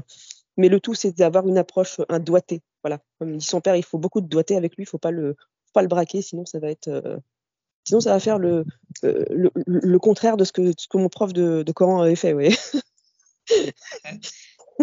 il aura servi à ça, ce prof. Hein. Je me suis toujours dit que les gens horribles, ils avaient une, quand même une utilité euh, dans ah. la vie de chacun. Ah ouais, ouais, ils servent de, de, boussole un peu, tu vois. De, de... Tout à fait, tout à fait. Je vais pas acheter un pot de crayon à mon fils en disant que ce, ce qu'il fait c'est de la merde, etc. Parce que ça va être le, il va tourner comme moi, mais dans l'autre sens, quoi. Et je veux pas. je veux pas du tout. Ça t'apporte quoi d'ailleurs de faire des maraudes? Qu'est-ce que tu as appris? Ce que j'ai appris, c'est que je suis contente de rentrer le, après une maraude, de, pouvoir prendre une douche chaude et euh, mettre au lit. quoi. Euh, T'apprécies ce que tu as. Je peux pas le faire trop souvent parce que j'ai vraiment beaucoup de travail. Je le fais une fois par, euh, mois. C'est quelque chose d'hyper important et je pense même que chaque citoyen devrait le faire. Euh, au moins une fois par mois. C'est tu, tu rencontres des gens en plus exceptionnels parce que c'est jamais la même équipe. Hein, on tourne entre le troisième et le dixième arrondissement qui sont les qui sont bien impactés hein, par les par des SDF, des migrants, euh, alors ils aiment bien m'avoir dans une équipe parce que je suis arabophone donc euh, j'arrive facilement à communiquer avec des migrants et euh, tu sens que bah, eh, les, migrants je les prends eux déjà tu sais les jeunes les jeunes des, jeunes maghrébins hein, qui, qui, ont fui hein. Mmh. religion c'est absolument pas leur, leur sujet hein. ils n'en ont rien à foutre tu leur tends un, sandwich au jambon ils vont le manger hein. ils s'en foutent c'est pour ça que je te dis que il y a beaucoup de. Euh, c'est quoi le. C'est quoi un peu le, portrait type euh, des personnes que tu rencontres? J'en ai absolument aucune idée. Euh, donc, Alors, il y a de tout. Il y a des, des SDF qu'on appelle emblématiques d'un quartier. Ils sont là depuis 30 ans. En fait, tout le quartier les connaît et ils ne bougent pas. Mhm. ils ont toujours leur tente plantée au même endroit et puis ils vadrouillent dans, dans la journée, mais ils rentrent dormir au même endroit. Et d'ailleurs, c'est comme ça que qu'on s'inquiète, que des, des, des, des quartiers s'inquiètent quand ils ne le voient plus. C'est qu'ils se demandent où il est. Et euh, généralement, ça, on se trompe rarement, c'est qu'il est décédé, c'est qu'il a la mort, c'est que voilà. Tu as des très jeunes, mais vraiment des très jeunes, et euh, surtout le, pire, c'est des, des, des, gens qui bossent, hein, qui bossent et qui dorment en fait dans leur voiture, dans leur, euh, entre, deux piliers, tu sais, dans les renfoncements, les portes cochères et compagnie. Il y a des gens qui bossent, hein, c'est hallucinant, mais c'est comme ça. Il n'y a pas, pas de femmes, très très peu, ou alors une femme avec trois, trois hommes qui sont là, c'est un quatuor, quoi. T'as pas d'enfants, heureusement, j'ai envie de te dire, parce que ça, ce serait juste intolérable. Voilà, sinon, concernant, euh, concernant l'islam, je, je, pense qu'il va y avoir une énorme vague d'apostasie. Parce que j'en rencontre de plus en plus. Mais c'est peut-être mon imagination ou peut-être parce qu'on se reconnaît entre nous. Mais je t'assure qu'il y en a de plus en plus. Eh, on est toute une famille en fait. Si je regarde mes frères et sœurs, euh, franchement, à part les, le côté festif, euh, euh c'est tout. Hein. Ils pas, ils jeûnent pas, ils font pas de. Ils ont bien capté qu'il y avait un problème. si on est 8 sur 9, je veux dire, c'est pas mal, non? Ensuite. Euh, c'est pas mal, mais, mais qu'est-ce qui te, toi, te distingue de tes frères et sœurs? Parce que moi, toi, je peux te qualifier d'apostate si tu veux. Parce que tu le revendiques. Mais euh, est-ce qu'on peut encore, eux, les mettre dans la. Est-ce qu'ils sont comptabilisés comme musulmans ou comme apostats finalement? Même s'ils sont dans un entre-deux, on a bien compris, tu vois. On a un, ils vont te le dire. Mais en groupe comme ça, euh, non, ils, se, ils pensent que c'est une maladie honteuse ou autre. Et que... Puis surtout, je pense, mon truc, c'est que ils veulent pas blesser ma mère. En fait, pour ma mère, c'est hyper important. Moi, je lui dis à ma mère, parce que je trouve que c'est un respect à avoir, de, toujours dire la vérité, de toujours dire où on en est. Euh, ça n'enlève rien au fait que je sois une, bonne fille, je pense. Hein. Si elle a besoin de quoi que ce soit, euh, évidemment, elle peut toujours demander. Euh, si elle a besoin que je l'accompagne à la mosquée ou autre, eh, je ferai l'effort, il n'y a pas de problème. Hein. Je suis encore allée faire des, des salades janaza quand il y a eu des décès. je suis rentrée dans la mosquée, j'ai prié avec les autres. Ça, ça me dérange pas parce que c'est après, c'est des liens familiaux. Il ne faut pas être complètement idiot et obtus en se disant euh, oui, non, mais moi, euh, je suis apostate, je ne rentre pas dans une mosquée euh, pour faire. tu, vas plus blesser les gens qui ont perdu, qui sont en deuil, qu'autre chose. Toi, ça change rien, tu sors de là, tu seras toujours la même. et c'est une chose que j'ai remarqué sur certains apostats, ils sont extrémistes.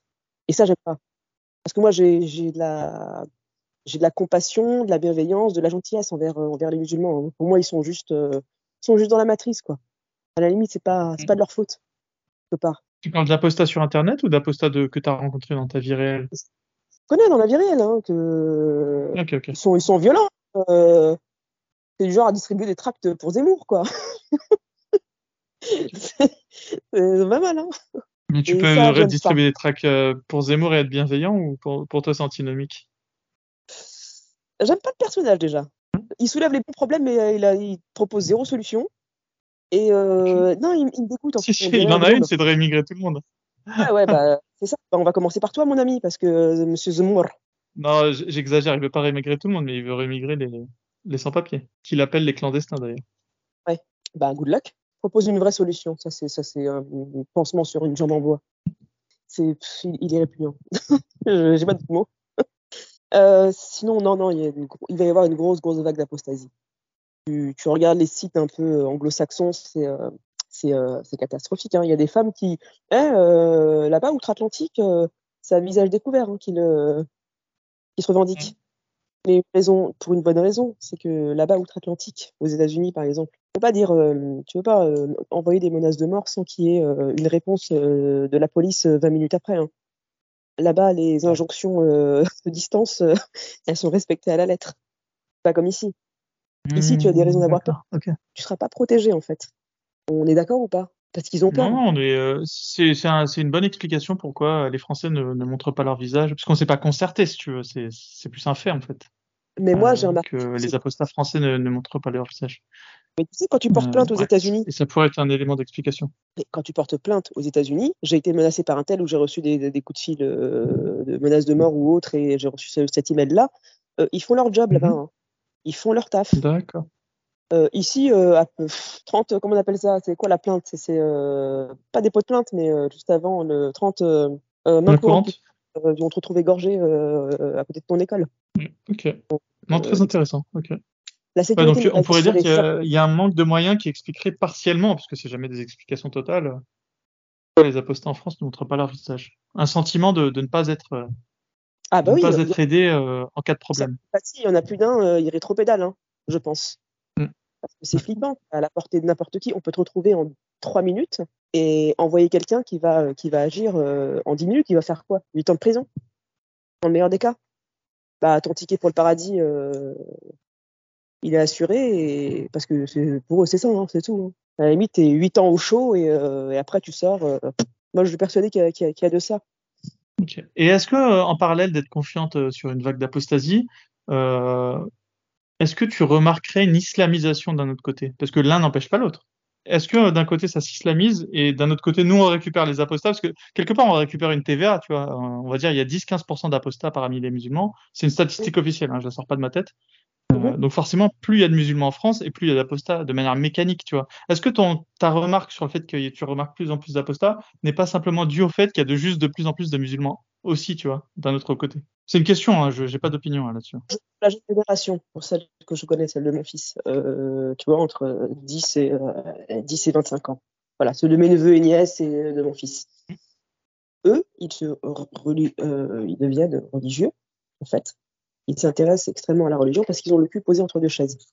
Dans le sens, en fait, sans, euh, ils ont besoin de s'affirmer quelque part. Ils sont en recherche de leur identité. Ils ont une paire d'identité, en fait. Comme, euh, comme tu le sais, il y a souvent un lien entre le père et, le, et la religion, l'identité religieuse. Mhm. Et souvent, tu retrouves beaucoup de familles monoparentales. Regarde bien autour de toi. Des familles monoparentales avec des enfants qui se tournent plutôt vers la religion parce que c'est, ça les conforte quelque part. C'est un, un doudou, hein, la religion, hein, c'est tout. Hein, moins. Ça leur donne un, ouais, ça leur donne la loi, enfin le père, euh, un peu d'un point de vue euh, psychanalytique. Parce que là, euh, je veux dire, l'islam, en l'occurrence, ça régit toutes les strates de ta vie. Tu vois, c'est, c'est paternalisant, en fait. Voilà. Tu as beaucoup de ça. Très bien, ouais. Après, c'est des signes de reconnaissance euh, entre eux. Tu vois, c'est des ados. Ils ont, ils ont du savon dans la tête. Plus tu leur diras non, non, non, non, on fait pas ça, euh, c'est pas comme ça. euh, vous, euh, vous les filles, vous vous voilez, mais vous comprenez pas. Bah si, moi, c'est, ma façon de vous dire, je vous emmerde. C'est tout. Le voile dirait, mettez mini-jupe pour, c'est un signe de reconnaissance entre vous. Elles porteraient toutes des mini-jupes. En même temps, il y a les médias qui mettent le doigt dessus. Mais putain, mais ces histoires de Abaya là. Si aucun média n'en avait parlé, je te jure qu'elle l'aurait enlevé au bout de trois jours en disant, écoute, c'est moche, ça ressemble à des tentes Quechua, euh, c'est pas pour moi. En plus, personne n'en parle, ça n'a aucun intérêt. Là, c'est parce que tout le monde en a parlé. Les médias sont, sont très très maladroits, je trouve. Et les politiques, je t'en parle même pas. Complices ou maladroits? Ou alors juste ils aiment bien faire du buzz parce que ça leur apporte in fine euh, de l'audience. Ça faire du buzz, c'est tout. Euh, c'est- les, les retombées ensuite de ce qui va se passer en société, ils en ont rien à foutre. Hein. Ils sont pas là pour, euh, sont pas là pour essuyer les Mm. plâtres. Si le ministère de l'Intérieur euh, aurait dit aux médias, euh, personne n'en parle de ces histoires d'Abaya, personne. Ok? Euh, C'est un no event. Ce n'est pas un, c'est un non-événement. Tu sais quoi? Ces gamines là, parce qu'elles sont écervelées. Il n'y en a pas une qui a ouvert un bouquin sur dans sa vie. Je t'assure qu'elle ne l'aurait, euh, ça n'aurait pas perduré. Et t'avais ces idiots de, de chefs d'établissement. Oui, alors on va mettre en place une cellule euh, pour dire que euh, c'est pas bien. Arrêtez vos conneries. Et les parents de ces, gamines là, ils font quoi en fait? J'apporte pas de solution, hein, je suis désolée, hein, mais je, constate juste que euh, euh, les médias ont accentué le truc. euh, ils ont mis les projets dessus et elles, elles ont besoin de lumière, donc euh, donc, euh, donc ça les aide pas. Après, t'es pas que les médias, hein. T'as aussi, euh, moi, je, je suis sur Twitter et euh, Ouais. les comptes LFI euh, des députés ont, ont tout de suite euh, rebondi sur, euh, parce que ça part d'où? Ça part de, de Gabriel Attal qui interdit la baya. Là, on peut, Ouais. on peut revenir sur euh, est-ce qu'il aurait dû le faire, oui ou non, et voilà. Mais tout de suite, t'as la, t'as la LFI et, euh, et les députés LFI qui ont, qui ont tout de suite sauté sur l'occasion, tu vois. Bien sûr, Euh, c'est vrai. donc, euh, les médias n'étaient pas les seuls. Je veux dire, il y a eu une espèce de vague euh, qui a poussé comme ça, quoi. Ah ok, le monde euh, politico-médiatique. Voilà, ouais, ce serait peut-être mieux dit, ouais, comme ça. Non, mais les filles, c'est, c'est, tu sais que j'ai voté pour eux, euh, pas aux dernières euh, présidentielles, mais avant-dernière. Ils n'étaient pas sur ce, sur ce mode de pensée là encore. Je pense, tu vois, c'est ma théorie personnelle. hein. Euh, je pense que historiquement, ils défendent les immigrés, donc voilà, en- au sens, enfin, globalement. Mais comme les immigrés sont très fortement islamisés, parce que bon, euh, même si on peut nous dire qu'en Afrique il y a beaucoup de catholiques, euh, bon, merci, mais euh, les immigrés en France c'est plutôt des musulmans. Enfin, il y a une forte proportion. Mais comme cette proportion de d'immigrés s'islamisent, eh ben quelque part eux-mêmes euh, défendent des gens qui s'islamisent. Donc eux-mêmes quelque part euh, commencent à reprendre les éléments de langage des islamistes. Je sais pas si tu vois le. C'est, oui, c'est du clientélisme. c'est hein. logique. Si tu défends des gens qui s'islamisent, bah forcément toi-même tu commences à avoir un discours euh, euh, Euh, islamo-compatible. Ah, ils sont pas, Puisque ils tu es en train de défendre ton camp. C'est camp contre camp. ils sont pas idiots. Tu défends pas Ils des valeurs. Ils défendent, euh, ils défendent leur, leur masse de, de bulletins de vote, c'est tout. D'accord? Ouais, c'est ça, exactement. Voilà, on est, on est bien d'accord. C'est un peu un exercice de style, quoi, un, un exercice rhétorique, quoi. J'ai une amie qui travaille à la, dans un... Argenteuil, hein, à la mairie d'Argenteuil. Je sais pas si tu connais Argenteuil. Bah oui, oui c'est une grande ville euh, du 95. Donc, euh, Oui, euh, oui, c'est pas un village, quoi. Ah, D'accord, Vas-y, raconte. il y a eu des élections, euh, des élections municipales en fait, et euh, bon bah ça a toujours été. Il y avait donc Motron qui était là, et euh, c'était au moment du, des- du, du- du mariage pour tous. Et là, tu as des espèces de mecs, des hein, vraiment, ni plus ni moins, hein, qui euh, géraient des quartiers et apparemment ils disaient euh, qui vote, pour qui à ce moment-là. Et puis tu as, le, le, le maire en question euh, qui était bien euh, cul et chemise avec eux, qui leur disait oui. euh, et donc ils vont le voir, il dit euh, euh, voilà ce qui se passe. Euh, nous, euh, si on t'élit, on a, euh, on a, je sais plus combien, euh, 5000 personnes qui peuvent. On t'amène un wagon de 5000 personnes. Si tu mets de la viande halal à la euh, dans les, euh, dans les écoles, et si tu interdis le mariage pour tous, tu fais pas, tu, tu maries pas euh, les homos, c'est mort. et elle, elle était là, je veux dire, elle assistait au truc. Elle Mon dit, ami, oui. Donc elle a entendu le- leur euh, demande. Ok. C'était en conseil municipal ou c'était euh, c'était en non. 12D euh, rendez-vous. Non, non, c'était un rendez-vous euh, dans une espèce de taverne. Là, il avait besoin de. Il l'a prise elle parce que pour prendre des notes, ou je sais plus pourquoi. C'était. Et elle a dit, j'ai entendu la conversation. Elle était lunaire. Donc on t'amène ça, mais tu voilà nos conditions. Bah, ils se sont serrés la main. Ok, pas de problème. Le mec, il a été élu en question. Il leur a fait un beau doigt d'honneur avec la même main avec laquelle il, il les a serrés. Il leur a serré euh, la main. Et euh, voilà, ils n'ont jamais eu de, de retour de leur demande. Mais il est génial ce type. Donc t'es en train de me dire que t'as des tablières qui sont venus voir le maire pour lui proposer Ouais. leur. euh, Ouais. ça c'est connu. Hein. Il y a une vidéo d'Hassan Kusem qui en parle. Euh, voilà que, que c'est leur méthode. Et là tu es en train de me dire que le maire il a fait semblant d'accepter et ensuite il leur a dit d'aller se faire foutre. c'est génial. Ah ouais, euh, viande halal à la C'est un génie ce type. Hein. Faut voter pour lui. Hein. Euh, C'est qui le maire d'Argenteuil du coup? C'est lui. De te dire qu'il n'est pas apprécié du tout euh, là-bas maintenant. Il Et, euh, Georges Motron alors. Ouais, exactement. Alors, je salue que- euh, Georges Motron. Il a représenté. euh, Ouais, non, c'était compliqué. Non, parce que, parce que tu peux pas le faire en fait. Euh, Tu... D'où de la viande à la cuisine. euh, ça d'une part et ne pas, ne pas marier les homos. À quel moment en fait tu te permets ça? Mais Non, Ah mais bah, comment peut-être tu que dans, dans la tête des tablières, c'était possible. Hein. Ouais, mais le, le maire, il peut, il peut, il peut tenter de lancer le sujet. Tu sais, il aurait pu leur faire une espèce de promesse. Je vais essayer de le faire. Mais là, là, là, on est au-delà de ça. Il a même pas essayé de le faire. Il aurait vraiment dit d'aller se faire foutre. Quoi. Il leur a serré la main. Non, après, il les a plus jamais reçus, c'est tout. Pas Bon, très bah. Bah, merci pour l'anecdote. Hein. C'est. Ah, je t'en prie, hein, ma première, euh, première euh, sort du four, hein, première main. Il y a qu'une chaîne de transmission. Ah, ah ouais, là, c'est du hadith de Shirania, euh, sahih, sahih, hein, il n'y a pas de... Ok. Non, mais- Je vais te laisser le, le mot de la fin, Rania, si tu peux laisser le mot de la fin, euh, peut-être à ta famille et à tes enfants, parce que j'ai vraiment été ému par euh, euh, la manière dont tu gères ta relation avec eux. Euh, voilà, si tu peux leur laisser un, message, et je pense que ça parlera aussi à toutes les mamans qui ont des enfants adolescents et qui ont besoin bah, de les gérer et de gérer bah, leur vision du monde. voilà.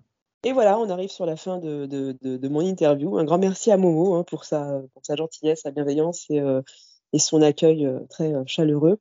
Voilà, c'est quelques mots euh, pour euh, faites de votre mieux. Euh, si vous pensez que, que pratiquer une religion vous procure du bien, faites-le, mais faites-le pour vous-même, pas pour bien vous faire voir en, société. Euh, aux mamans qui ont des enfants qui, qui glissent dans une pratique religieuse, ne clôturez jamais, jamais, jamais la discussion. Ne forcez pas. Mettez-les face aux contradictions. Forcez-les à lire. Forcez-les à lire. Forcez-les à lire. C'est un mal-être. C'est euh, un cul posé entre, entre deux chaises qui n'a pas, euh, qui est très, très, très euh, inconfortable pour eux. Ils ont leur personnalité. Ils ont une origine. Il n'y a que le savoir hein, qui, peut, qui, peut, qui peut combattre ça. On a une, on a une histoire forte. On a une histoire dont on peut être fier. On n'a pas besoin d'être islamique en plus pour ça. On a plein de, héros nationaux. hein. Je pense à Kaina, je pense à Axel pour, pour, la, les, pour, les, pour les Kabyles. Mais on en a plein. Euh, Faites-les se sentir fiers et vous allez y arriver. Hein, de façon, euh, et montrez-leur que vous les aimez, qu'ils sont toujours, euh, votre porte est toujours ouverte. Euh, ne vous inquiétez pas, euh, ça fait son travail. Si vous avez bien fait votre travail depuis qu'ils sont tout petits, il n'y a pas de, il a pas de souci pour, qu'ils se reprennent en main. Euh, et ma foi, bah, s'ils doivent pratiquer, bah, qu'ils pratiquent. Hein, ce sera toujours vos enfants. il faut juste qu'ils conservent le, respect de leur, de leur père, d'où qu'ils viennent, père, P-A-I-R-E-S, parce que c'est c'est super important qu'ils se sentent bien en société, qu'ils aient, qu'ils aient, aient un port sur lequel amarrer. C'est pas une fin en soi la religion, mais s'ils en ont besoin, ben, moi je propose de, de, de, les laisser. On a chacun notre spiritualité, on a chacun notre notre mode de pensée. Euh, pour mes frères et sœurs, ben, vous êtes vraiment une belle bande d'hypocrites parce que vous me laissez porter toute seule euh, ce, fardeau, qui n'en est pas un, hein, parce que je m'en fous, hein, j'aurais été comme ça euh, avec ou sans vous. Euh, je vous aime malgré tout, vous êtes des frères et sœurs comme, tout le monde aurait rêvé en avoir. Et bah, vivez bien, vivez bien dans l'hypocrisie, ça peut vous rassurer. Moi, je suis tranquille avec mon, mode de pensée, et j'ai pas, et j'ai pas de soucis là-dessus. Voilà. Merci à Momo encore une fois. Je vous, je suis, euh, j'ai été, euh, j'ai été super heureuse de te, rencontrer euh, virtuellement et ce, témoignage sera, sera, sera l'héritage que je, je, laisserai à mes enfants. je prendrai mes dispositions pour qu'ils puissent l'écouter à un moment donné. Voilà, merci beaucoup. Bye, vivez tous bien, prenez tous bien soin de vous. Et puis à bientôt.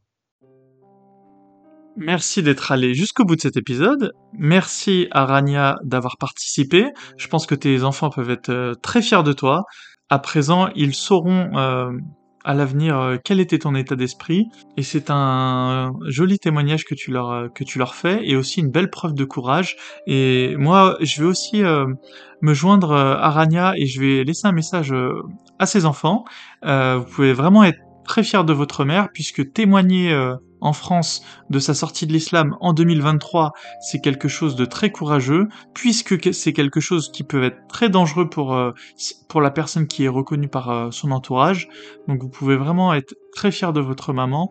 Euh, il y a il y a peu de personnes qui peuvent se dire aussi courageux qu'elle et J'espère que vous continuerez à être euh, voilà des enfants formidables et je suis sûr que votre maman vous, aime énormément et qu'elle saura trouver les mots euh, pour vous accompagner tout au long de votre vie et si vous avez besoin de quoi que ce soit, bah, non seulement votre mère est là, mais toute la communauté des apostats sont, présents.